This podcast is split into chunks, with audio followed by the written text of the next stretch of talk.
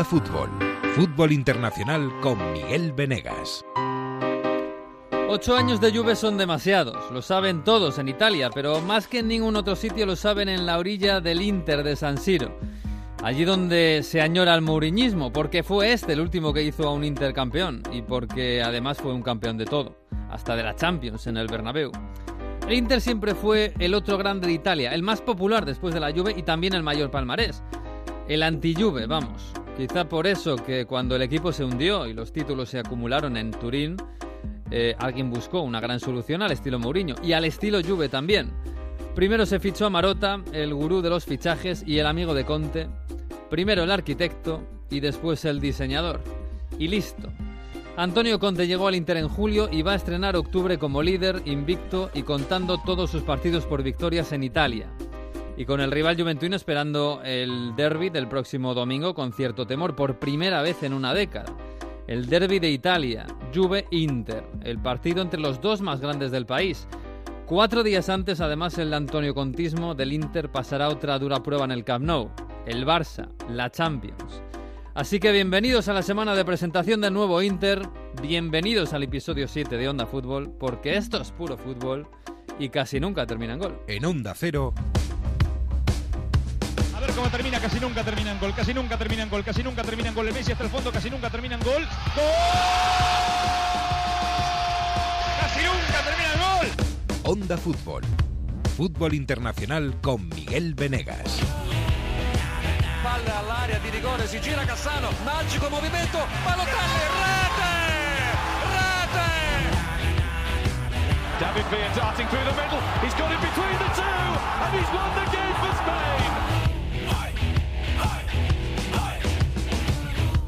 Pues sí, es una semana especial esta. Alguno ya se está poniendo nervioso. La Champions, partidos bonitos, ese Barça, ese Barça Inter espectacular. Y en el horizonte partidos impresionantes en Inglaterra y en Italia, ese derby de Italia. Oye, en Italia está por ahí, está en Turín Mario Gago. Hola Mario, muy buenas. ¿Qué tal? ¿Cómo estáis? Eh, pues bien, bien, por aquí en el veranillo de San Miguel. Por ahí, ¿qué tal? Porque este, este fin de semana ha habido cooling break en, en Italia también, ¿no? Es decir, que ya estábamos en, casi en octubre, que estábamos casi, bueno, ya estamos en otoño, pero volvieron las temperaturas otra vez, otro poco de, de- de verano y bueno, parece que ha sido la marcha del cambio climático, que en Italia, en Milán y en Turín ha sido, este pasado viernes, ha sido multitudinaria para que baje, para que suban las temperaturas otra vez y que, bueno, estamos a... eh, metidos en otoño y aquí hace temperaturas de, de junio, ¿no? Pero bueno, terracitas llenas de nuevo y gente en la calle y bueno, mientras haya esta temperatura la gente sale a la calle. Otra cosa es que, que se alargue, ¿no? Porque empieza a ser preocupante que cada vez dura más el verano. Dame un segundo, Mario, porque está Jesús, eh, sí, está por ahí por Inglaterra, pero yo no sé, tiene prisa, debe estar a punto de perder un tren. Hola Jesús López, ¿qué tal? Muy buenas. ¿Qué tal? ¿Cómo estamos? Aquí disfrutando de las maravillas del, del sistema de transporte público británico. Ay, cómo mola, eh, qué, qué- qué bonito, qué bonito. Ese tren que vas a perder de entre, entre Yorkshire, eh, no sé, Leicester, Leeds, eh, algún Si, sitio a- de si la... alguien vio lo de Yorkshire, eh, que estaba lloviendo mucho, eh, pues ahí, ahí. Eh, esta es la, la Europa de los pueblos y de las naciones. En, en- el, el domingo había cooling break en, en el Leche y había eh, lluvia intensa en el partido de Leicester contra el Newcastle, del que por cierto no vamos a hablar. Eh, pero bueno, vamos a ver. Europa Conference League va a ser esto. sí. Sí, sí, sí. Bueno, eh, en la Premier, eh, antes de preguntarte por los partidos de Champions de los equipos ingleses, eh, en la Premier todo sigue igual. Es decir, el Liverpool gana, eh, tampoco sin tirar cohetes, pero bueno, gana su partido más o menos con solvencia. El City lo gana también, con más solvencia todavía. Yo No creo que pasándole un poco mal el City en- en- por momentos, eh, ojo. Sí, Eh, bueno, el al partido final... tuvo su, tuvo su miga. Luego con el resultado bien, pero, Mm. pero tuvo su miga, ¿eh? Sí, es verdad. Eh, ayer estuvo especialmente afortunado eh, el portero del City. Yo creo que le tiene, le tiene el equipo que agradecer mucho. ¿eh? Sí, y al portero del de- contrario, a Pickford, que tampoco estuvo demasiado bien en, También, también. Hay que decir que el Everton eh, ha empezado la temporada bastante mal. Hablábamos también la semana pasada. Fíjate que hablábamos de lo mal que estaban equipos como el Everton, bueno, como el Watford, ¿no? Eh, que, está, que está muy mal, muy mal. Eh, y lo bien que estaban equipos como el Leicester, que el Leicester es el primero de los mortales, ¿eh? ahora mismo, que es el, el- el tercero. Eh, pero sí, el, el- Everton quizás estábamos esperando un poquito más, pero contra el City a mí me dio la impresión de que, bueno, el partido estuvo igualado un poquito hasta el final, pero que el Leicester no está a la altura de un, de un equipo como el City, ¿eh? No, desde luego que, que yo creo que no, pero, pero bueno, ha empezado muy bien, ha hecho eh, buenas eh, adiciones al equipo y yo creo que para mí es el primer año que yo creo que realmente el Leicester ha pasado página de 2016, Ujú. de su victoria de la liga. Ha pasado página completamente. eh, hay, quedan muy poquitos jugadores de aquello, pero además, no sé, se le ve el equipo con, con otro impulso, ¿no? Que ya no, no es el equipo que ganó la liga, sino que es de nuevo el equipo meritorio, ¿no? Que, que lucha por llegar a Europa, etcétera. Yo creo que es eh, la primera vez que tengo esa sensación. Sí, yo tengo la sensación de que ya es verdad que ha pasado página incluso de estilo, ¿eh? que ya no es el equipo de Ranier, es, es diferente, con, También. con Pereira entrando muy fuerte, que marcó un golazo por el lateral, Ayoce está jugando muy bien, aunque no marca goles. Eh, bueno, Madison, que este fin de semana no ha jugado, pero que también es una de las sensaciones. Eh, bueno, pero de los partidos de los grandes, eh, fíjate que yo creo que el, para mí, eh, a lo mejor estoy equivocado, pero yo creo que eh, el, el Sheffield se lo puso más complicado al Liverpool que el Everton al City, ¿eh? Eh, no porque el Liverpool esté mejor que el City, ¿no? Sin- seguramente por mérito del Sheffield y un poco menos mérito de- del Everton. El Sheffield, cuidado, ¿eh? que es el, es el, en teoría es el, el, el presupuesto más pequeño de, de Premier, ¿no?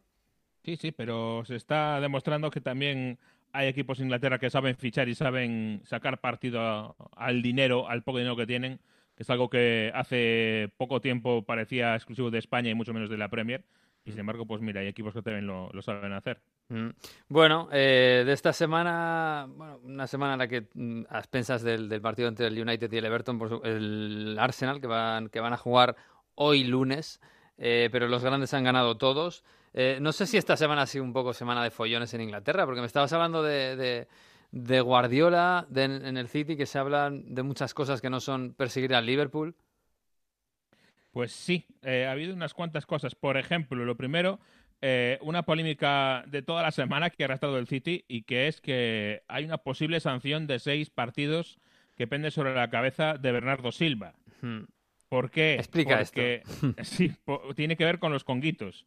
Eh, resulta que el pa- la pasada semana, a principios de semana, Bernardo Silva eh, pues llevaba una broma, digamos, de la esfera personal a la esfera pública, grave error, Mm. eh, y ponía una foto de su gran amigo y compañero de equipo Mendy, de pequeño, de niño, y al lado eh, una foto de una bolsa de conguitos. ¿Os recordáis del logo?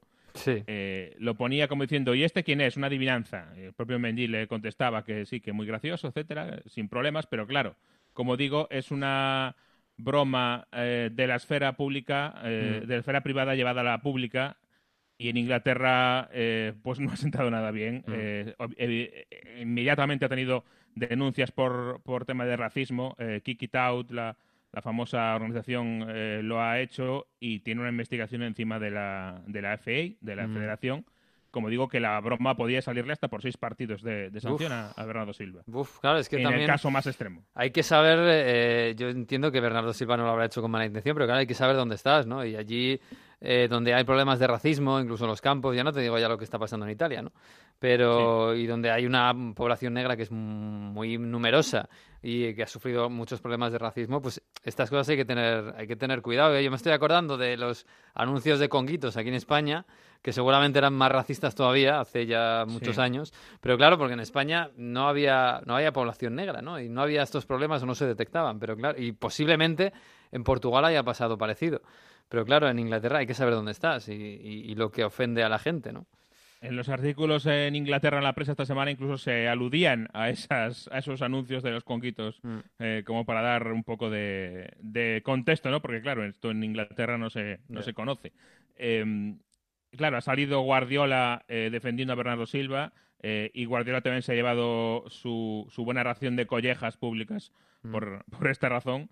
Así que ha sido una semana agitada para eso. Vamos a ver en qué queda todo esto, si queda en nada o no. Mm. Pero lo cierto es que eh, se ha abierto un debate y, y ha sido una semana difícil para un Guardiola eh, al que se le, no sé si decir se le abre, pero es verdad que hay una noticia en torno a él que para mí es una novedad muy grande. No sé si te acuerdas que hace un par de semanas escuchábamos a Guardiola hablar de Arteta en términos elogiosos Sí. y hablaba de él como posible sucesor suyo.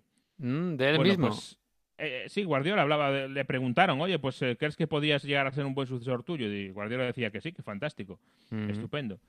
Pues resulta que esta semana el Mirror ha sacado una noticia muy, muy curiosa. y es que el City habría ya contratado a una persona con vistas a que pueda convertirse en el sustituto de Pep Guardiola en el futuro. ¿Cómo? ¿Cómo? ¿Cómo? O sea, que Guardiola se va en un futuro no, a medio... no necesariamente se va este año, Ajá. pero que aún así el City ya está empezando a pensar en cómo será su futuro post Guardiola. Mm. Y que tiene atado contratado- al sustituto. Giovanni Van Bronckhorst. Mm. Van Bronckhorst, recordarás el eh, eh, exfutbolista, Sí. eh, ex entrenador eh, eh, del Feyenoord Mm. Y que en teoría se iba a, de- a tomar un año sabático. Bueno, pues según el, el Mirror ya está contratado por el City, está en nómina del Manchester City y está como para aterrizar, como para ir viendo. Según dice el Mirror, le, le llaman un que tiene acceso a todo, eh, All Access Role, dice el Mirror. Sí. Es decir, que tiene acceso a todo, a ver eh, cómo es el club por dentro, a, a estar allí para ver si esto podría funcionar en el futuro. Eso es lo que dice el Mirror. Hay que Mm. recordar que Guardiola tiene contrato hasta 2021, O sea, eh, este y un año más. este y un año más. Mm. A mí esto me llama mucha atención, sobre todo porque empieza a haber ese run run de la sucesión de Guardiola en el City, Mm. que es algo que hasta ahora era inédito. El año pasado renovó ese contrato, lo amplió. Mm. Hay que recordar que eh, Guardiola ha cumplido ese famoso stint de tres años que, por ejemplo, fue su límite en, en Múnich. Múnich, Eh, sí. A los tres años se marchó. Con lo cual, hay dos lecturas. O es que el City se está adelantando muchísimo, ah, viendo y probando qué puede pasar cuando se vaya Guardiola. O es que el City teme que Guardiola se vaya este año. Mm. Eh, yo tiendo a creer lo primero que lo segundo, pero es verdad que es curioso que empiecen a salir tantas noticias sobre, sobre este asunto. Sí, bueno, hay que recordar que Guardiola siempre dijo, ¿no? Que, el, que el- un entrenador no podía estar mucho tiempo en un club, que estuvo cuatro en el Barça y, y en, el último, en el último no ganó la liga, se marchó. Estuvo tres en el Bayern, ganó las tres ligas y no pudo... Ahora está en el cuarto. Y ahora está en el cuarto con, con- con el City. Es verdad que yo creo que eh, si algo motiva a Guardiola, que es un tío que, que además es una característica de sus equipos que se motivan en el día a día y que eh, por eso ganan tantas ligas, ¿no? Y un poquito menos otros torneos, pero claro, en el día a día es que machacan a los rivales. Eh, si algo motiva, seguramente será Liverpool de Klopp y por supuesto eh, no haber ganado la Champions con un equipo que no fuera el Barça. Así que por ahí quizás tiene un poco todavía de vida en el City, pero él siempre dijo que no iba a estar mucho, mucho tiempo por allí. Pues sí, esa es en teoría su, su forma de ver las cosas. Así que bueno, pues vamos a ver. También hubo otra noticia a principios de, de temporada, eh, no sé si relacionada con esto o no, pero que decía que su mujer, eh, por motivos profesionales, iba a residir más en Barcelona que en Manchester a partir de ahora. Mm. Eh, eso también es otra otra noticia que apunta en esa misma dirección de forma inconcreta y sin saber mucho cuál es el, el horizonte temporal de esta historia, pero, pero por lo menos está ya sobre la mesa, que es algo que hace tres meses era eh, totalmente impensable. imagino que eso pondrá nerviosos a los aficionados del City. Sí, desde luego, claro. Eh, claro, claro. Eh, es algo bastante intranquilizador, sin duda. Sí, sí, sí, sí. Bueno, pues lo veremos, ¿eh? porque bueno, de momento vamos a tener a Guardiola y a Klopp y vamos a disfrutar de este bonito duelo eh, de dos equipos que, que- que pa- parecen inmortales, ¿eh? sobre todo el Liverpool, ¿eh? que lleva 7 de 7. El City está ahí 5 puntos por debajo, pero va a ser una lucha espectacular otro año más.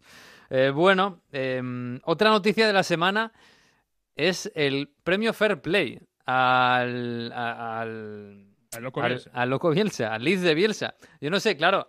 eh, bueno, vamos a escucharle primero porque ni él mismo se- casi se ha creído un poco el, el- el- el- el galardón. Para estar en el sitio que yo estoy, hay un muchas concesiones éticas, morales que, y de valores que se hacen. Yo no soy como me describe esa decisión. O muchas cosas que están mal, he viendo que están mal, viendo lo que no and he corresponde. knows that he's doing what is not correct. ¿Usted cómo lo verifica eso? How- Ninguno que, ninguna persona que esté 30 años en el fútbol es cristalina. No, El- el- avoid this. El fútbol te, te vuelve peor. El fútbol te vuelve peor. Eh, bueno, hay que recordar que, bueno, seguramente la reflexión es, es buena, es muy sincera de, de Bielsa. El fútbol, bueno, es una gran industria y al final te posiblemente eh, te hace repensar tu, o, o te hace incurrir en incongruencias éticas. Eh, pero claro, lo que se ha polemizado de esto es que se le ha dado el premio Fair Play del año a un equipo que ha espiado a otro, ¿no? En los entrenamientos, que fue un Claro, gran escándalo eh, ahí en Inglaterra. Hay que recordar que esto le dan por el famoso episodio del gol que marcan cuando un jugador está lesionado, etcétera, Mm. que devuelven el gol, Mm. pero eh, un poco antes de eso, y yo creo que la decisión de, de Bielsa también a lo mejor vino un poco Sí, por eso. sí. marcada por, por lo anterior, el Spygate, el famoso Spygate, cuando Frank Lampard pues descubre a, a alguien que está allí en una verja eh, espiando su entrenamiento. Le preguntaron a Frank Lampard este viernes en la rueda de prensa del, del Chelsea eh, por eso y sin querer decir palabras muy gruesas, pues venía a decir que cuando le llegó la noticia de ese premio Fair Play, pues sonrió, decía Frank Lampard. Porque, claro, eh, él, él fue la víctima de ese Spygate Mm. y es eh, extraño. Y decía que, bueno, que a él le parecía un poco raro todo esto del, del premio del Fair Play. Bueno, a mí, fíjate que me ha recordado aquel, aquel premio a Fair Play eh, a Fowler.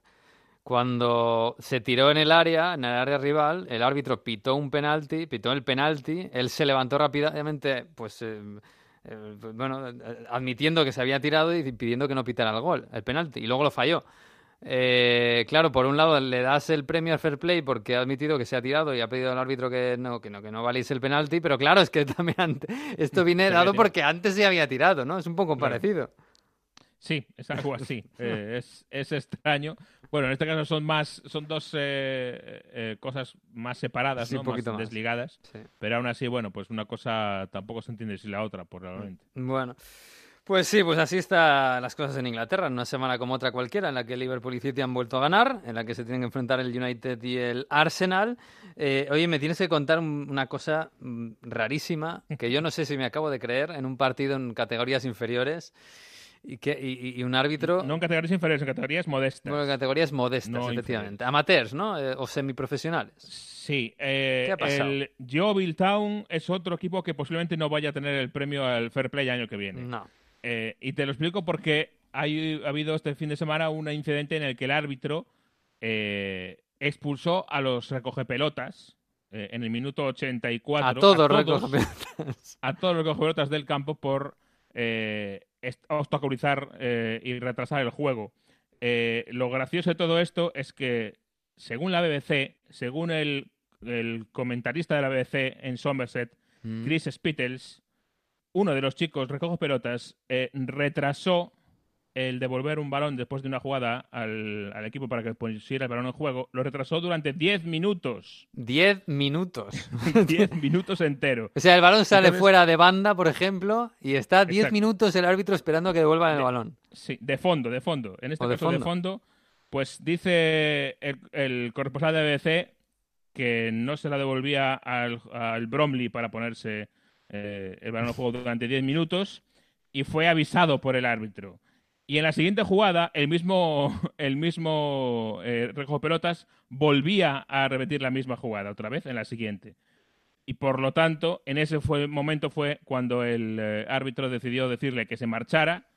Eh, al minuto decidió que en vez de marcharse ese recogepelotas, que se fueran todos los recogepelotas. Y, y por lo visto dice el, el eh, corresponsal de BBC que le eh, habló con los stewards, los famosos voluntarios Mm. que hay, para que hicieran ellos ese. Claro, estaba ese pensando papel. eso. Si echas todos los recoge- los recogepelotas porque tardan en devolver el balón, si los echas, ¿quién lo devuelve? Bueno, eh, 10 minutos le, le da tiempo al, Sí, al da- portero al propio árbitro. a- sí, sí, le da tiempo a, a salir del campo y volver a entrar a por la pelota y, y son menos de 10 minutos. Bueno, esto lo estamos Pero sí. contando porque la BBC es una cadena que Sí, se sí. caracteriza por, por su credibilidad. Pero me Exacto, sigue porque si no pensaríamos que es una rata, pero no, No, no, ahí está. O, un, o un clickbait de, de algún iluminado que ha ido allí y ha dicho 10 minutos en tarda. Bueno, es que me parece una barbaridad. pero, pero bueno, Sí. habrá que darlo por... co- posar- cosas raras pasan por allí, por la campiña inglesa, eh, Jesús. Sí, po- por, cierto, y luego había quien en Twitter se quejaba de que la afición visitante había eh, insultado o vejado a los, a los cuando se iban a los chavales. Eh, claro, yo me imagino la situación de 10 minutos sin devolver la pelota y les expulsan. Algo les diría a la afición visitante. Y que me imagino que los chavales estarían cumpliendo órdenes, desgraciadamente. Sí, o a lo mejor se lo tomaron demasiado en serio, también puede Sí, ser. Sí, sí, sí. bueno, pues nada, oye, que eh, creo que llega ya por ahí el tren, ¿no? Así que Sí. vamos a... Esta, Champions, esta jornada de Champions tampoco hay nada... Bueno, el Tottenham contra el Bayern. eh, cuidado, el Tottenham que ha ganado esta semana jugando contra con 10, mejor dicho, y bueno, a ver si empieza a renacer un poco esa, esa pareja Eriksen-Harry Kane, que parece que sí, ¿no? Sí, aunque es verdad que el Tottenham es un, es un expediente X un poquito este año, porque no sabemos qué demonios ha pasado con el equipo que conocíamos y que, y que tenía ciertas señas de identidad y sobre todo una cierta solidez que se ha derrumbado, desaparecido de momento del equipo. Eh, muchos analistas están escribiendo sobre esto en Inglaterra. Es que el propio, el propio Pochettino ha hablado de del vestuario eh, eh, que no está en su sitio, etcétera, de demasiados problemas internos, lo ha admitido veladamente o, o, a veces no tan veladamente Pochettino. Y yo me quedo con una frase que leía esta semana en la prensa inglesa, que alguien decía, em, algo ha pasado, no sabemos lo que es, pero algo ha pasado ahí dentro. Pues es, es un buen resumen, creo yo. Algo ha pasado por ahí que no tenemos mucha idea, eh, porque son cosas internas, pero no está como siempre el Tottenham y, vamos a ver si se puede reconducir o no. Bueno, pues vamos a verlo, porque lo va a necesitar. La temporada es larga. Bueno, Jesús, que nada, eh, buen viaje. Me quedo por aquí con Mario. Chao, chao. Bueno, Mario, por allí, por Italia, esta semana de Champions, ahora vamos a hablar del Inter, por supuesto. Eh, tengo ganas de ver ese partido, bueno, espectacular, muy de cafeteros, eh, muy para muy cafeteros, ese Shakhtar Atalanta, por cómo, qué mal empezó la Atalanta, la Champions eh, hace dos semanas. En la liga ha mejorado, así que supongo que esperamos un poquito más, ¿no? Pagó los platos rotos del estreno, yo creo que también había mucha expectación y fue a Zagreb y se encontró un equipo que le jugó con mucha intensidad y, bueno, ese 4-0 la verdad que sí que, dolió. Mm. Pero en, eh, en, Serie A prácticamente ha perdido un partido que perdió con el Torino cuando jugaba en Parma y, ha empatado otro. Lo demás todo victorias, tres victorias seguidas. De nuevo demostrando que cuando Duban Zapata está a un gran nivel bueno, este fin de semana salió y, anotó contra el Sassuolo. Papu Gómez hizo un doblete, también gran estado de forma cuando Ilicic está. Y, yo lo sigo diciendo, ¿eh? ¿te acuerdas que hablamos en el parón de Marinowski? Eh? Ojo con este centrocampista ucraniano que tiene muchísima calidad. pero, pero es titular, eh, en, el, 11 titular titular, ¿cabe? Es decir, porque el otro día jugó un poco en la media punta, en el, supuesto mm, puesto de, de Papu, ¿no? Sí, digamos que es la alternativa a Papu Gómez, pero yo creo que va a tener minutos. No sé, yo, en teoría jugarán Ilicic y, Papu Gómez por detrás de Duan Zapata, porque luego en el centro del campo suelen jugar pues eh, Pasalic, eh, Friuler, eh, bueno, eh, tiene otras opciones como de Ron, ¿no? También. Mm. Pero es un jugador que puede dar mucho, aunque el jugador número 12 que siempre se dice, o, cuando Papu no está demasiado, por ejemplo, que no aguanta todo el partido, eh, yo creo que puede ser clave. Mm. Y eh, vamos a ver, porque Shakhtar llega también en buena forma, pero yo creo que esta Atalanta, si exprime su su mejor característica, que es la de ir intenso a los partidos, presionar alto y, esos detalles tácticos, técnicos que, aportan jugadores como Ilicic para mí, mm. eh, yo creo que puede despertar en Champions y ya no voy a decir pasar el grupo porque éramos muy muy optimistas al inicio cuando era el sorteo, hmm. pero bueno, que tiene puede estar ahí luchando y, además en San Siro será una gran fiesta con medio Bergamo invadiendo Milán. Bueno, va a haber, va a haber que ver cómo está ese, ese San Siro, ¿eh? porque claro, tampoco pueden llenarlo, ¿no? Porque San Siro es muy grande. Bueno, vamos a ver, vamos a ver ese partido. Eh, el Napoli contra el Genk, en principio, bueno, eh, rival facilito, una víctima propicia. Y visto lo visto en la primera jornada, el Juve de Leverkusen también víctima propicia, ¿eh? el Leverkusen, porque tiene buenos jugadores arriba, Havertz es, fantástico, Bailey es también muy bueno, muy físico, muy rápido, pero atrás es una, es una feria total, ¿eh? Contra el Lokomotiv lo hicieron muy mal y yo creo que es un buen día para que la Juve coja aire, ¿eh? Y déjame decir que para mí el partido del Genk es partido trampa, ¿eh? porque el Napoli suele pasar esto contra equipos que en teoría tienes que ganar fácil, a lo mejor se relajan un poco mentalmente y demás. Por ejemplo, el año pasado contra el Estrella Roja, el primer partido, empataron. Es verdad que luego en Belgrado también se dejó puntos el Liverpool, que acabó mm. perdiendo, ¿no? Pero eh, yo creo que el Napoli necesita, por ejemplo, la versión de Insigne para, para levantar el partido, necesita que los jugadores que con más técnica, no sé, me viene también en mente el más, uno de los nuevos, que el mm. macedonio que lo está haciendo bien, para, abrir una, una, defensa que yo creo que les va a poner problemas. Así mm. que espero que Ancelotti eh, no deje que sus jugadores se relajen, porque además el Napoli viene de perder entre semana contra el Cagliari, por ejemplo, o sea que dominando mucho, haciendo 20 tiros y demás, así que espero que, que, no baje que no baje la guardia. Y la Juve luego hablamos ahora tranquilamente, ¿no? Pero es verdad que, que el primer partido de Champions en casa, aquí muchos ya pensando en el Inter, pero descansó Higuaín, se espera que, bueno, que, que, que desatasque, se espera que Cristiano, que es verdad que lleva tres goles seguidos en casa en Serie A, pero no falle tanto algunas ocasiones. Es verdad que Berisha el otro día estuvo muy bien, el portero de la SPAL, pero bueno, que, que se desatasque, ¿no? Y, va a ser eh, oportunidad de nuevo para ver a Ramsey entre líneas, que debería ser, está siendo ya la clave de esta transformación de, de, de Sarri. Mira que me cuesta ver a Ramsey ahí jugando de, de trecuartista, ¿eh? me cuesta, ¿eh?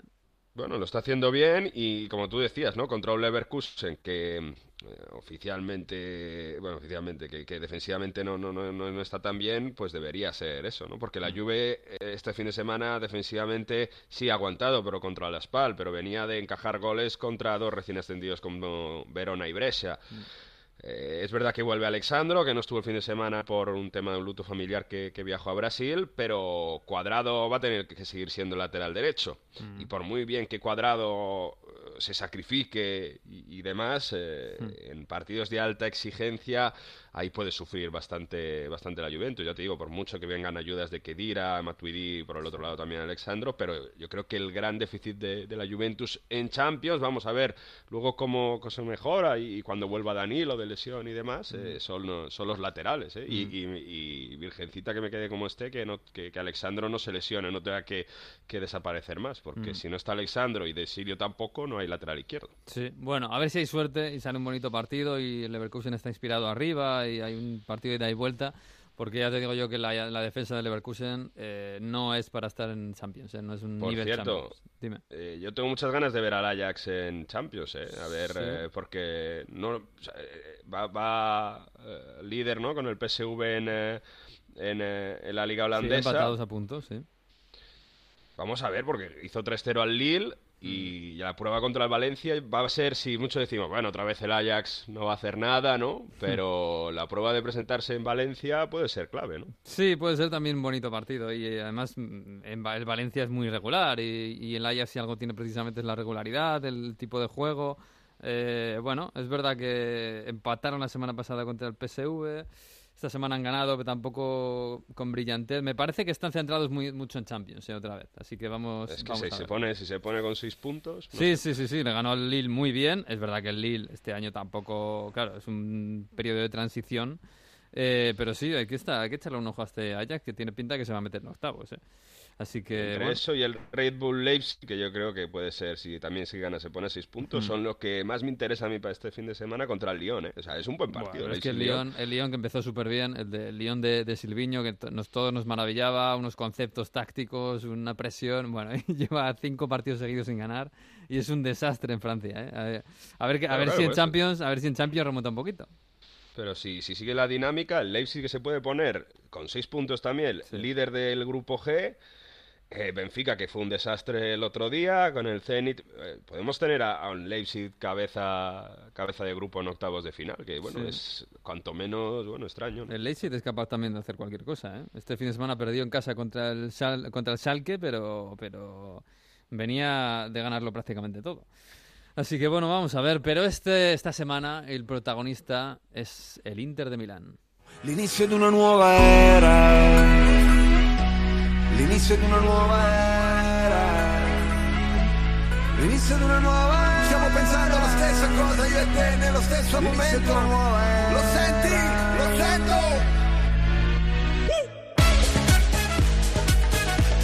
Pues como dice Giovanotti, el interista, Giovanotti es el inicio de una nueva era, eh, Mario. De momento la era es muy buena porque lo han ganado todo en Italia, en la Champions no, pero en Italia lo han ganado todo. Pero amigo, es que esta semana es una semana muy especial para el Inter, ¿eh? Esta semana casi casi es la de... No sé si... Hombre, ser o no ser, tampoco es eso, ¿no? Pero un poco de calibrar de verdad si esta ilusión es demasiado alta y hay que ir un poquito más tranquilos o este Inter es un equipo ganador de verdad. Enfrentarte a Messi y Cristiano Ronaldo en la misma semana, digamos que bueno, hay que ver si Messi llega ¿no? al partido del, del, miércoles por lesión, pero no se enfrenta uno a Messi y a Cristiano Ronaldo en la misma semana todos los días, ¿no? Mm. Por cierto, Giovanotti, sí, en teoría simpatiza a Inter, pero aunque es verdad que, que le gusta mucho el fútbol, no se acaba de de, decir que es grande de un equipo. Esta canción es nueva, este, este verano, está sonando bastante en Italia ahora.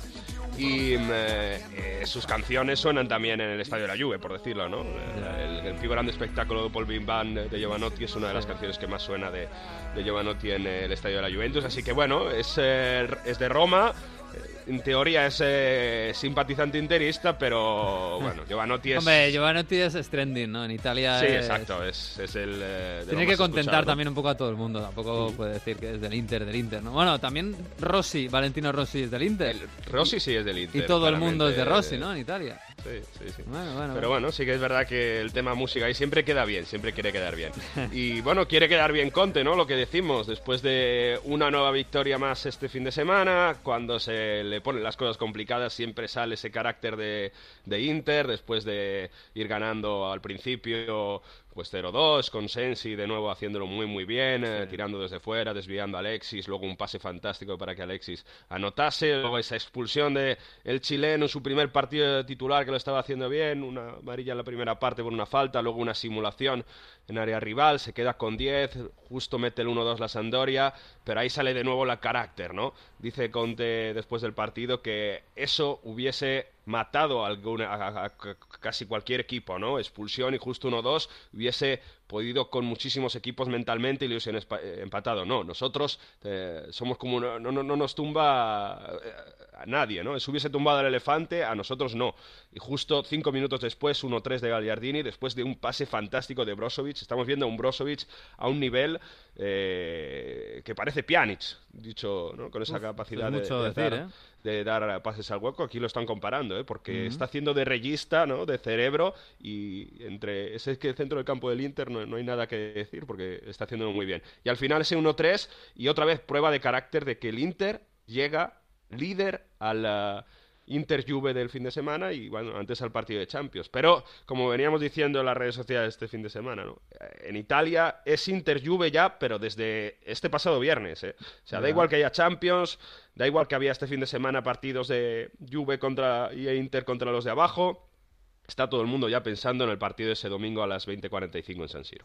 Bueno, pues eh, queremos analizar un poquito este, este Juve Inter y este Inter eh, que se va a poner tan a prueba esta semana y queremos hacerlo también con un compañero italiano, Giorgio Sigón, eh, compañero de Radio Capital en Milán, que sigue al Inter y lo conoce bastante bien. Hola Giorgio, ¿qué tal? Muy buenas.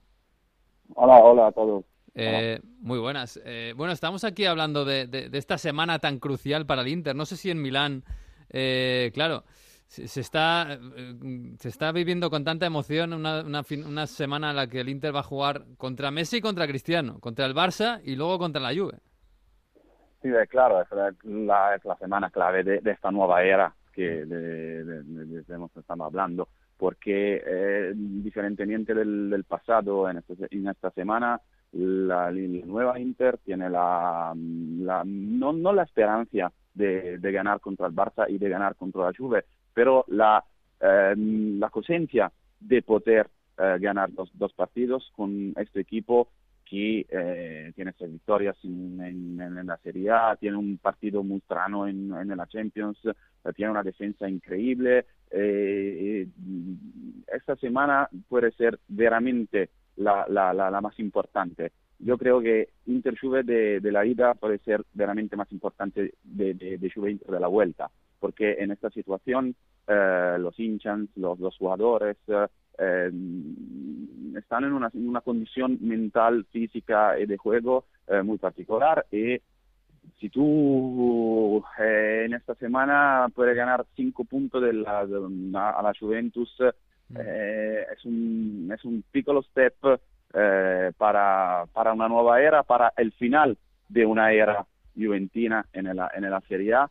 Esta es una, una semana que todos lo- lo- los hinchas, lo- lo- lo- la prensa y, y, y jugadores eh, comprendono la, la importancia. Inter Juve puede ser veramente más importante de Barça Inter, Mm. porque, porque en la Champions es claro que el Barça, el Barça, es una semana, de, es un grupo de la muerte con el Borussia Dortmund, con, con l'Inter y con, con el Barcelona, pero el apuntamiento fundamental es con la Juve a San Siro porque se juega en casa, porque el Inter tiene eh, un, nueve gol marcados, eh, tienen no, no, no, nueve jugadores diferentes que han marcado en esta temporada, mm. una solididad defensiva, tiene un Brozovic como ha hecho Gago increíble, un Sensi que está la mejor fiache de la, de, la, de la temporada por, por estos primeros partidos. Mm. Es un partido veramente muy interesante y muy fundamental. Eh, aquí en España, Giorgio, en la primera jornada de Champions, cuando el Inter, bueno, estuvo a punto de perder en casa contra el Olympiacos y al final empató. Slavia Praga. Ah, Slavia, es verdad, Slavia Praga, sí. Em, eh, sorprendió mucho. Eh, decíamos, joder, estamos, estamos, claro, hablando los que vemos la liga italiana de qué bien está el Inter, cuidado con el nuevo Inter, y de repente el primer día pasa esto. Y, se decía desde Italia que, que, claro, que el Inter lo que está obsesionado es con la liga, que quizás la Champions sabiendo que es muy difícil ganar la Champions, por no decir casi imposible, eh, que quizás estaba un poquito de lado y, eh, lo que gran, lo que hacía gran ilusión en, en Milán es eh, pelearle el calcio, pelearle la liga a la Juve. ¿Es tan así? O sea, ¿es, más, es tan importante, mucho más importante el partido contra la Juve que el partido del Camp Nou contra el Barça? Porque aquí en España eso suena un poco raro. es una situación muy difícil porque eh, está muy, muy increíble el empate con, con los Slavia Praga. Yo estaba al estadio y está un partido veramente muy particular porque eh, la, la, la, Inter del pasado mm, derrotaba eh, mm. quel. Eh, la importancia del, del, del, partido del Camp Nou contra el Barcelona es en, por, por la mente, por, por la, la, psicología de, de, esta Inter, porque si tú no ganas en el, partido con el Barcelona, eh, dos días eh, a pensar, ok, mm. después de dos partidos, mm. después de dos partidos probablemente no, no, estoy candidato por, por ganar o, la segunda posición del grupo eh, claramente no, no, no, no, es una cosa muy buena en clave de, del partido con, con, la Juventus. Pero en esto, Conte, en esto particular, Conte es veramente un, fenómeno, un campeón, porque tiene que mm, cambiar la mentalidad de los jugadores. Ok, habíamos empatado con el Barça, ok, habíamos derrotado con el Barça, no es un problema. Ok, final del Barça, final del problema. Eh, del día después se piensa solo exclusivamente a la Juventus. Creo que es una frase que todos los entrenadores digan después de una derrota o de, un empate, pero Conte transforma, transforma la mente de las personas. Eh, eh, yo creo que al primer minuto del partido con la Juventus mm, es un jugador mm, pensaría a la, a la derrota o, al eventual empate con, con el Barça. Esto, por supuesto, es una calidad de Conte increíble.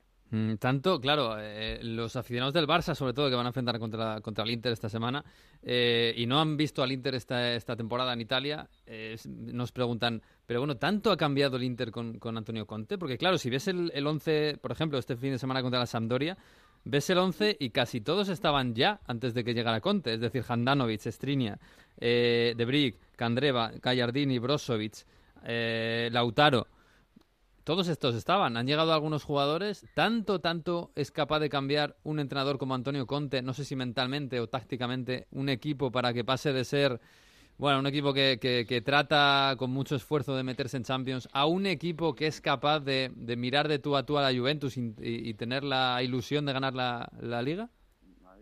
Sí, claro, porque eh, yo creo que Conte desde que entrenó la, la, la, la Italia eh, cambió su mentalidad, porque eh, en esta primera parte mmm, tan, rotó tantísimo los jugadores como, como Gallardini, como Godín, como eh, Candreva. Y, y, y, en este momento es, es muy importante eh, tener todos los, los equipos eh, focalizados sobre la importancia de, de, los jugadores. Inter en este momento no tiene eh, una formación titular y tres jugadores que puedan entrar en el partido. No tiene eh, 18, 19, eh, porque es muy importante. Eh, en, esta, en esta semana estaba la primera con el turno intrasemanal. pero en este momento Conte la solidariedad defensiva de, de Godín del 3-5-2 porque eh, en este momento Candreva y Sensi y Barella y Vecino tienen una calidad diferente eh, porque en este sistema de juego eh, los externos hacen un, labor, un trabajo importantísimo para defensivamente, eh, ayudan a, a De Vrij, a Godín. En este momento mm, no se habla mucho, mucho de Andanovic, pero es un portero, eh, es un guardameta Contra muy- la Lazio, increíble. contra está. la Lazio, ma eh, la particolaridad es siempre la misma. Eh, Andanovic es un, juega en un equipo que eh, debe parar dos tiros en, tu- en todo el partido. Mm. ok, No 9, 8, 2.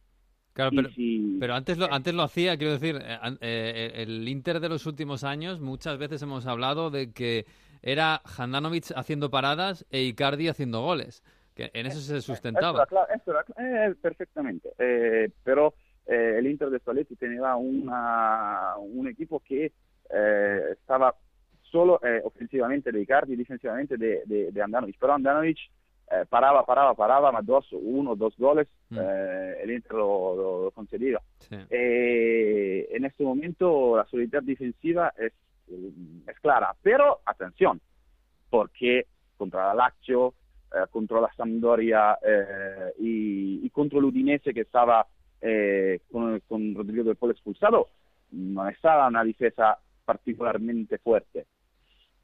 Pero si, si, si tu gani o empati partide, eh, partidos que magari puede derrotar en otra situación con esta difesa, con este portero, eh, es una stagione es, una temporada particular por la Serie A, por la Champions, eh, como, como dice Mourinho, detalles, detalles, la Champions, la Champions es una, es una cosa de, de- de particular.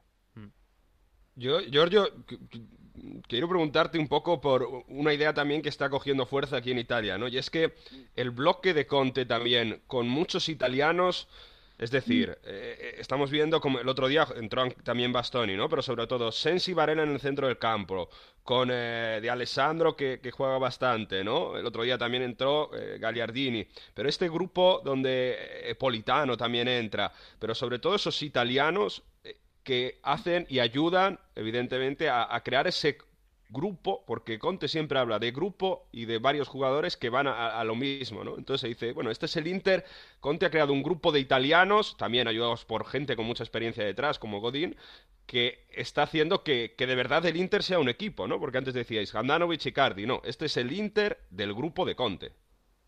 Claro, porque Conte, eh, si, si Conte durante la rueda de prensa dice esto es un grupo importante, este jugador puede ser importante, es la verdad porque la- la- el partido después nosotros veremos Bastoni en campo. Solitamente un entrenador dice, ah sí, Bastoni, buen jugador, Lanzaro, buen jugador, y poi non mai. No Eh, juegan más, esta, sí. esta es la diferencia, porque eh, Conte dice, sí, eh, Biraghi puede jugar, y la, la, después de dos días, Biraghi juega. Eh, es claro que aquí en Italia tenemos buenísimos jugadores, pero la tendencia italiana es no, no considerar Sensi un fenómeno porque no juega en el Real, en el Barça, en el Bayern Mónaco, en, el, en un gran equipo mundial, pero Sensi es un jugador eh, funcional, es un jugador que eh, no, no marcará mm, 10 goles, pero es un jugador que no pierde más palones, que tiene tiempos de juego, eh, como Brozovic. Brozovic a- al primer toque, al primer toque eh, pasa el balón, eh, pasa la, la pelota eh, vertical, no eh, como, como, como en otra situación siempre eh, al defensor o al, o al portero.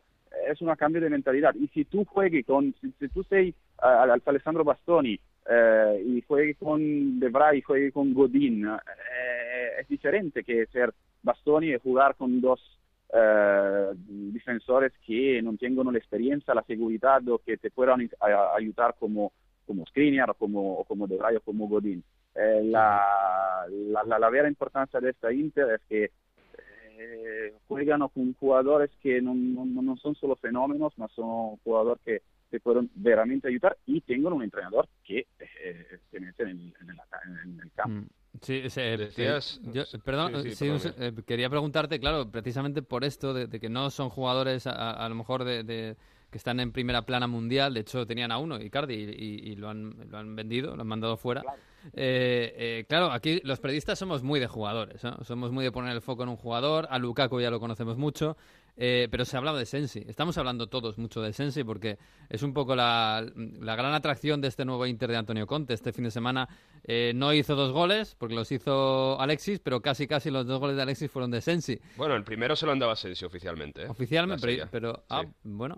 Eh, pero bueno, igualmente, da igual, al final da igual quién le den los goles, pero Sensi está siendo la gran sensación, un chico que, que este verano estuvo en el, en el Europeo Sub-21, eh, un chico que no sabemos muy bien si es eh, volante, si es medio centro, si es media punta, pero que, que, no, que, más o menos nos está maravillando en este principio de temporada de, del Inter. ¿Es tan bueno o realmente es un soldado de Conte? O sea, es un jugador que Conte lo utiliza perfectamente y, y le hace un poco más grande de lo que es. Se una es la otra, porque Sensi es un jugador veramente eh, que tiene una capacidad mental de jugar a, a, al fútbol increíble. Eh, no es un el jugador que eh, desea de, de, marcar dos goles, que desea de eh, tirar da 200 metros. Es un jugador que si, que si mira el compañero en una posición mejor, él, él, él pasa la pelota es un jugador inteligente, muy, inteligente. No, difícilmente mmm, a la final de la temporada tú puedes recordar una jugada increíble, una ruleta, una rabona de, de Sensi, pero, pero es un jugador que, que, que en, en este medio campo es, es, es, clave, es fundamental, porque la, no, no tiene, obviamente no tiene la fisicidad de, de Brozovic, pero tiene Brozovic. Brozovic eh, lavora trabaja en un determinato modo y Sensi en un altro eh, vecino y también eh, es un jugador que, que en, un, en, un, en, un, equipo como el Sassuolo mh, ha cresciuto tantissimo, eh, un entrenador como, como De Serbi, ma anche in, in passato aiutano, aiutano tantissimo. Y mh, non, para mí no es una, una vera sorpresa, ma eh, claro que en España o en el resto del mundo, todo el mundo conoce a Lukaku, todo el mundo conoce a Alexis, mm. eh, y cómo se, cómo se el Barcelona, Real Madrid, uh, uh, un jugador, fichan un jugador del Valladolid, eh, y, y, magari in Italia se dicen, ah, questo jugador? Eh, claro que, que, que, en España se, se parla claramente de Sensi, pero creo que puede ser veramente la clave dell'Italia dei Mancini e della, dell'Inter mm. de, de, Conte. Para mí, personalmente, no es una grossa sorpresa. Claro que en un equipo como l'Inter la, la, la pregunta es siempre la misma. En el Sassuolo es un, eh, jugar en el Sassuolo hay una determinata responsabilidad, jugar en el Inter no puede fallar. Eh, claro. eh, la, la, diferencia está. En este momento Sensi tiene una calidad mental increíble. Mm. Lleva 13 goles el Inter, Sensi ha participado en 5 de esos 13 goles, ¿eh? entre goles y asistencias, que, que es, vaya, una barbaridad. Y, y, yo creo que Sensi es la mejor eh, metáfora del Inter de Conte, porque no que hace grandes maravillas, pero todo lo que hace lo hace bien. Es decir, el Inter de Conte no te va a inventar el fútbol. Es eh, cosas muy fáciles. Viene Lukaku, pared, descarga, pero todos los jugadores saben que tienen que hacer esos 3-4 movimientos muy bien y lo ejecutan en el campo. Y gracias a eso, pues eh, yo creo que, que, que, se está demostrando los resultados. Y ya la, la, última, Giorgio, tú que vas bastante más que yo a San Siro a ver los partidos de, del Inter. Eh, había, por ejemplo, este fin de semana contra Lazio casi 60.000 personas en el estadio. O sea, la ilusión que hay en los aficionados mucha gente me dice, bueno, yo voy al estadio con unas ganas que no iba desde que estaba Mourinho. O sea, el Antonio Contismo, como, como se dice, ¿no? El contismo ha llegado tanto a los aficionados del Inter. Sí, porque el Inter tiene una...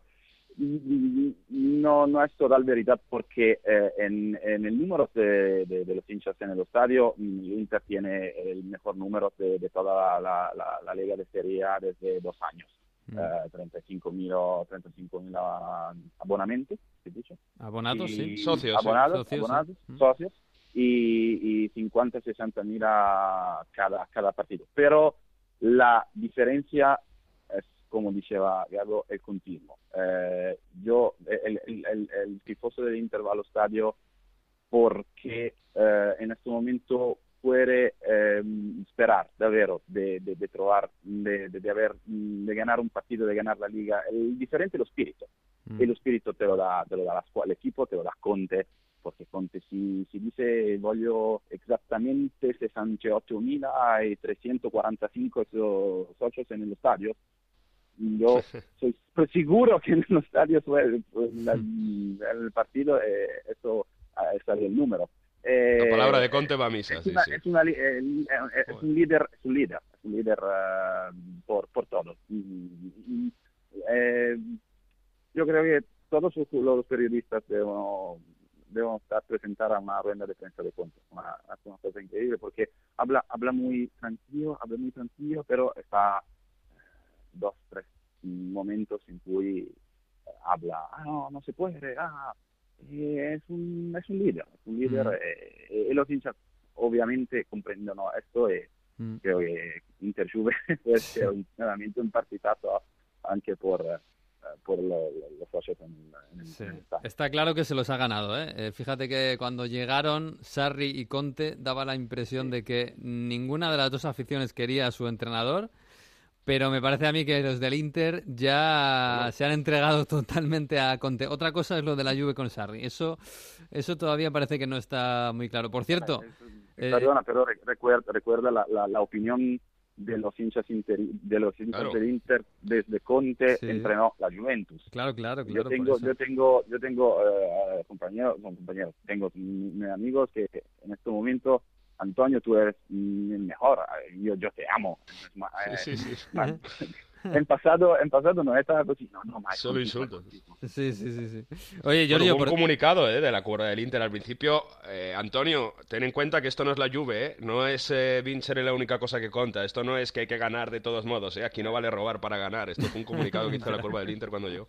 Oye, Giorgio, eh, para el Derby de Italia, para el Juve Inter, ¿tienes algún pronóstico?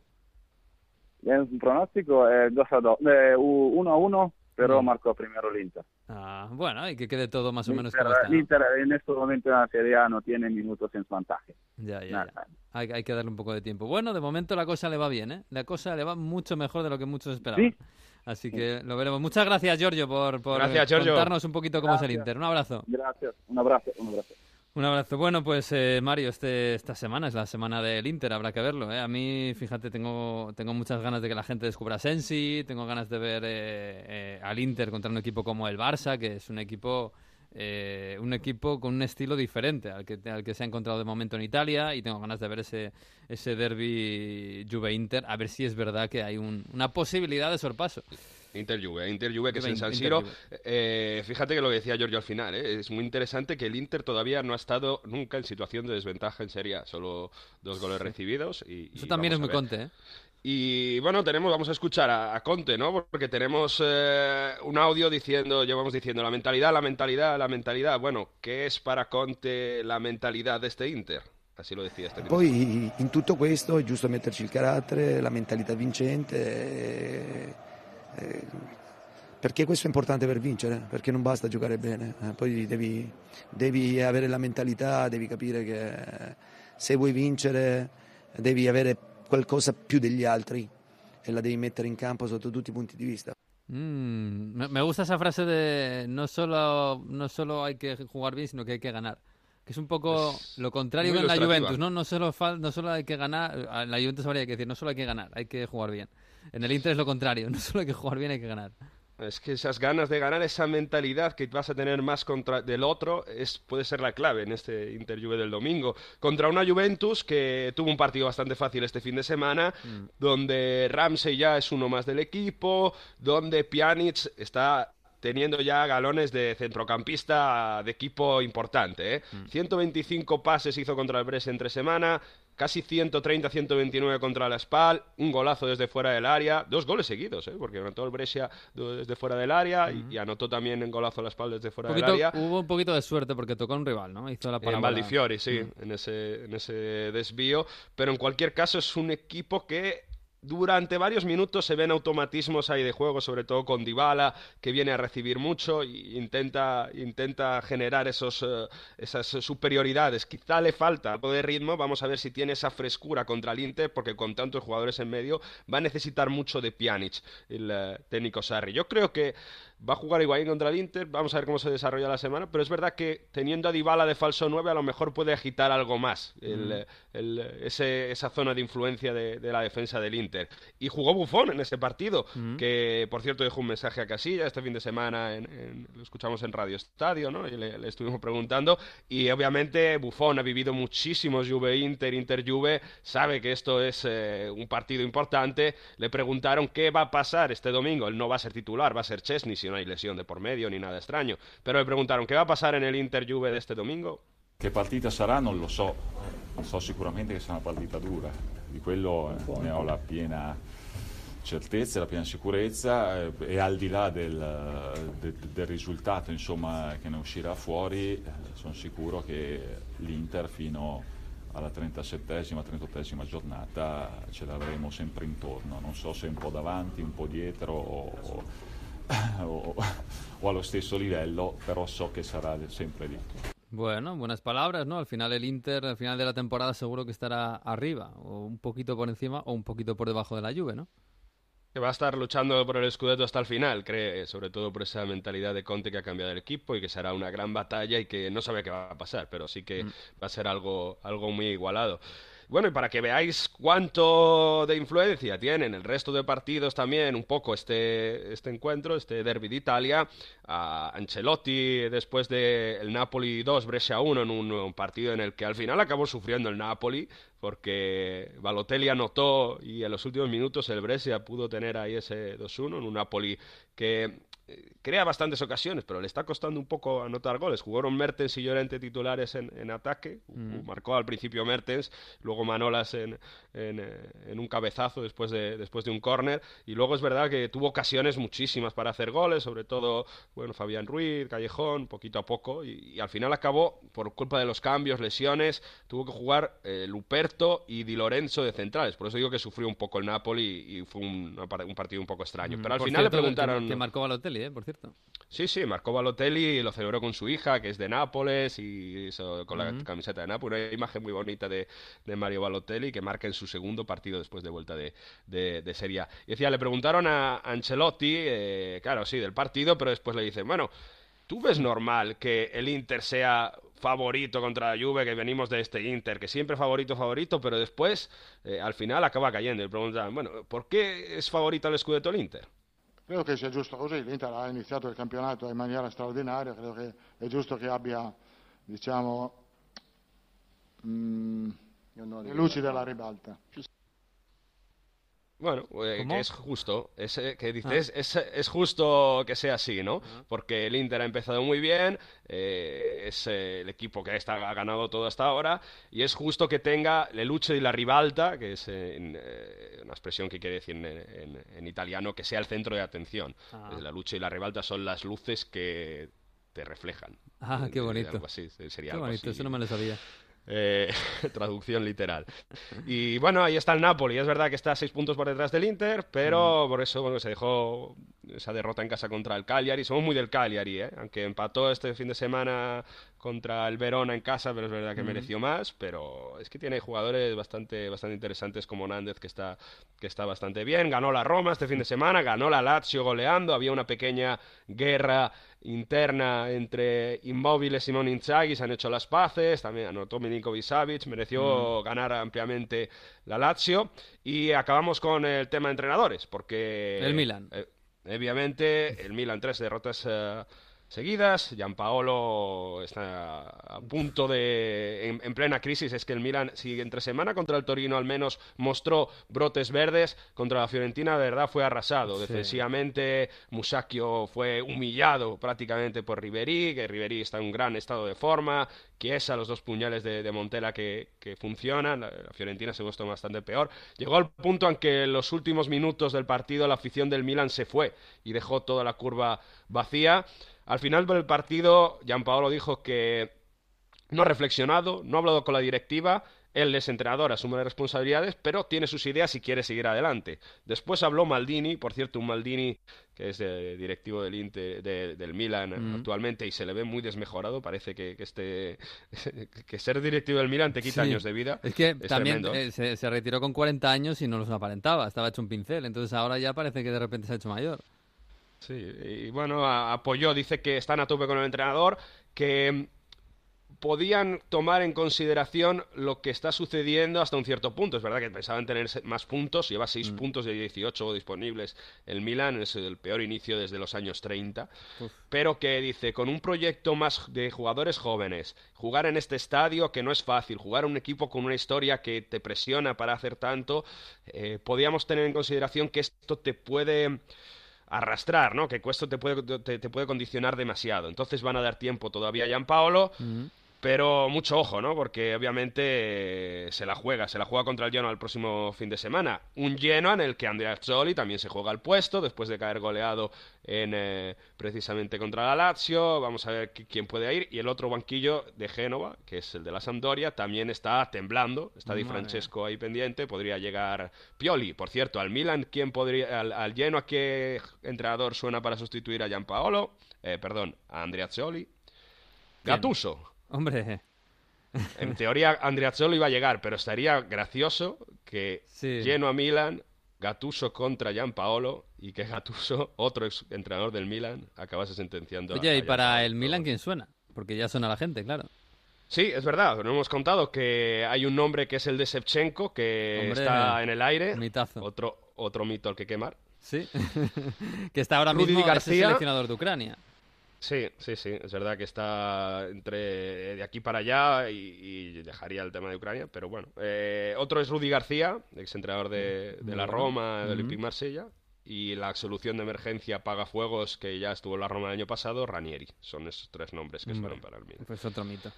En Bueno. teoría, lleno a Milan, llega Gianpaolo si no hay nada raro en estos próximos. La verdad es que a mí el Milan yo sigo sin entender el, el- el estilo de juego porque Piontek el- ayer incluso le, le sustituyeron porque claro, es verdad era una isla arriba, no le llegaban balones, no él no él no crea ocasiones por sí mismo, necesita rematar.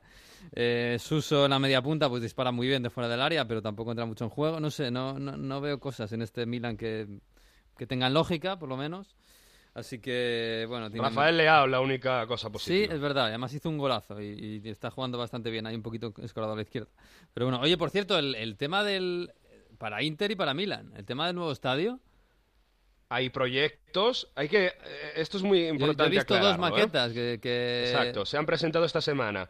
Son dos eh, proyectos para hacer San Siro nuevo en virtud de los Juegos Olímpicos de el, eh, 2026, Juegos Olímpicos de invierno que se van a disputar en Milano y Cortina. Hay que decir una cosa, el estadio de San Siro es público, es decir, es del ayuntamiento. Pero, por su lado, Inter y Milan se han puesto de acuerdo para ah, que haya un proyecto en común de los dos equipos, presentarse al ayuntamiento, que con dinero de los clubes, dinero público y siempre en este proyecto de los Juegos Olímpicos se realice el proyecto. Estamos en la etapa de Inter Milan, están aceptando uno de los dos proyectos que les gustaría, que creen que puede ser mejor. Se lo tiene que presentar después del ayuntamiento y tiene que dar el ok al ayuntamiento. Es decir, la burocracia en Italia es complicada. mucho, y si no, que se lo preguntan a la Roma, que si os acordáis, el año pasado, Sí. o sea, con el tema del proyecto del estadio, ya lo tienen idea y demás. Pero, bueno, hay la intención de renovar San Siro por parte de Inter y Milan. Pero todavía tiene que haber las instituciones públicas que digan que sea factible hacer esos proyectos. Por ahora, se han puesto de acuerdo Inter y Milan en algo. Y vamos a ver esas dos maquetas, cuál sale. Una con anillos, otra un poco con varas, así, ¿no? Y- Sí, a mí me, eh, a es ver verdad que la, igual la de Anillos es más mm, bonita, pero es verdad que todos los estadios ahora son así. Así que yo, a mí me gustaba el de la catedral, ese, ¿no? Con pilares Sí. y con, que es más cuadrado y tal. No sé, por hacer algo diferente. Vamos a ver, pero de momento tienen que decidirlo. Se presentó, hay, hay una web, ¿eh? Eh, nuevoestadiomilano.com y ahí la gente puede ver eh, esos dos proyectos que, que se están estudiando. Nuevoestadiomilano.com. Bueno, pues eh, oye, puede ser también otro de los pilares en los que se basa el nuevo, este nuevo Inter, que tanto estamos analizando. Y bueno, pues eh, nada, Mario, que la semana que viene pues ya sabemos de lo que vamos a hablar, ¿no? Del derbi de Italia, de qué ha pasado y si hay un sorpaso o no lo hay. Y ¿Qué que- semana? ¿Qué semana? qué ¿Qué semana. semana? Oye, si Sarri, si, si perdiera eh, la Juve en San Siro, cuidadito con Sarri, ¿no? ¿O no? Hombre, no, hombre, no. ¿No? Hombre, si pierde, si no gana en Champions. Yo veo mucha si crítica no- por ahí, mucha presión, no sé, no sé. ¿eh? No te digo que le vayan a echar, pero quiero decir que la presión y el run run no habría.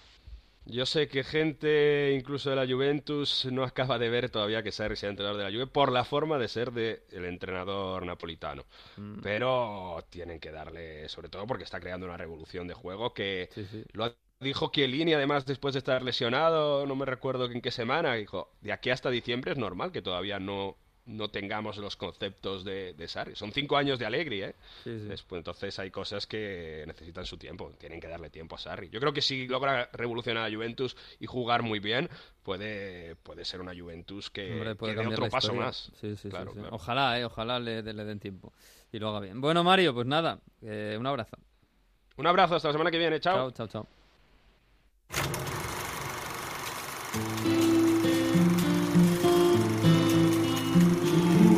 Pues ya nos vamos a marchar, pero antes llega Víctor Gómez, el profesor, con su curso de Historia Futbolística 2019-2020. Nos va a hablar de la UEFA y de las competiciones que hay por ahí. El pasado martes, el Comité Ejecutivo de la UEFA aprobó la creación y puesta en escena de una tercera competición continental, la UEFA Europa Conference League. Existieron muchos trofeos antes de la Copa de Europa o de la UEFA o de la Copa de Ferias. ¿Cómo se dirimía a mediados del siglo pasado el campeón de Europa? Existieron numerosas ideas, eh, la Copa Van der Straten Pontov, la Copa Dupuis, el torneo Lipton, pero mis favoritas eran la Copa Latina y la Copa Mitropa o Copa de la Europa Central. Obviamente, ambas rivalizaban por el dominio europeo. Por un lado, la Copa Latina estaba formada por los campeones de Italia, Francia, España y Portugal, mientras que en la Copa Mitropa participaban Italia, Suiza, Austria, Checoslovaquia, Hungría, Yugoslavia y Rumanía. Por un lado, la Copa Latina se mantuvo con vida desde 1949 a 1957, una competición que nació de la cabeza de un periodista español y que fue el general Moscardó quien pidió expresamente a la Federación Española que la pusiera en marcha. Sí, el general Moscardó, eh, José Moscardó, el mismo del mito del asedio al Alcázar de Toledo y la frase hacia su hijo. Entre los campeones de esta Copa Latina se encuentran el Barcelona, el Milan, el Real Madrid, el Benfica o el Stade Reims. Por desgracia, nuevamente la Copa de Europa absorbió a la Copa Latina y esta desapareció del panorama europeo futbolístico. La Mitropa Cup fue una competición que se disputó entre 1927 y 1992. Primero fue considerada como la Copa de la Europa Central. Era la Copa del Danubio y de la que el austríaco Hugo Mels fue el gran ideólogo. Tras perder protagonismo como en la Copa de Europa y la Copa de Ferias, en la temporada 1979-1980 se cambió la fórmula de participación de la Mitropa. La competición pasó a ser el torneo de los equipos campeones de las segundas divisiones de cada país. El apelativo Mitropa era por la sponsorización por parte de una importante compañía de catering alemana que daba servicio en las compañías ferrocarriles de Europa Central.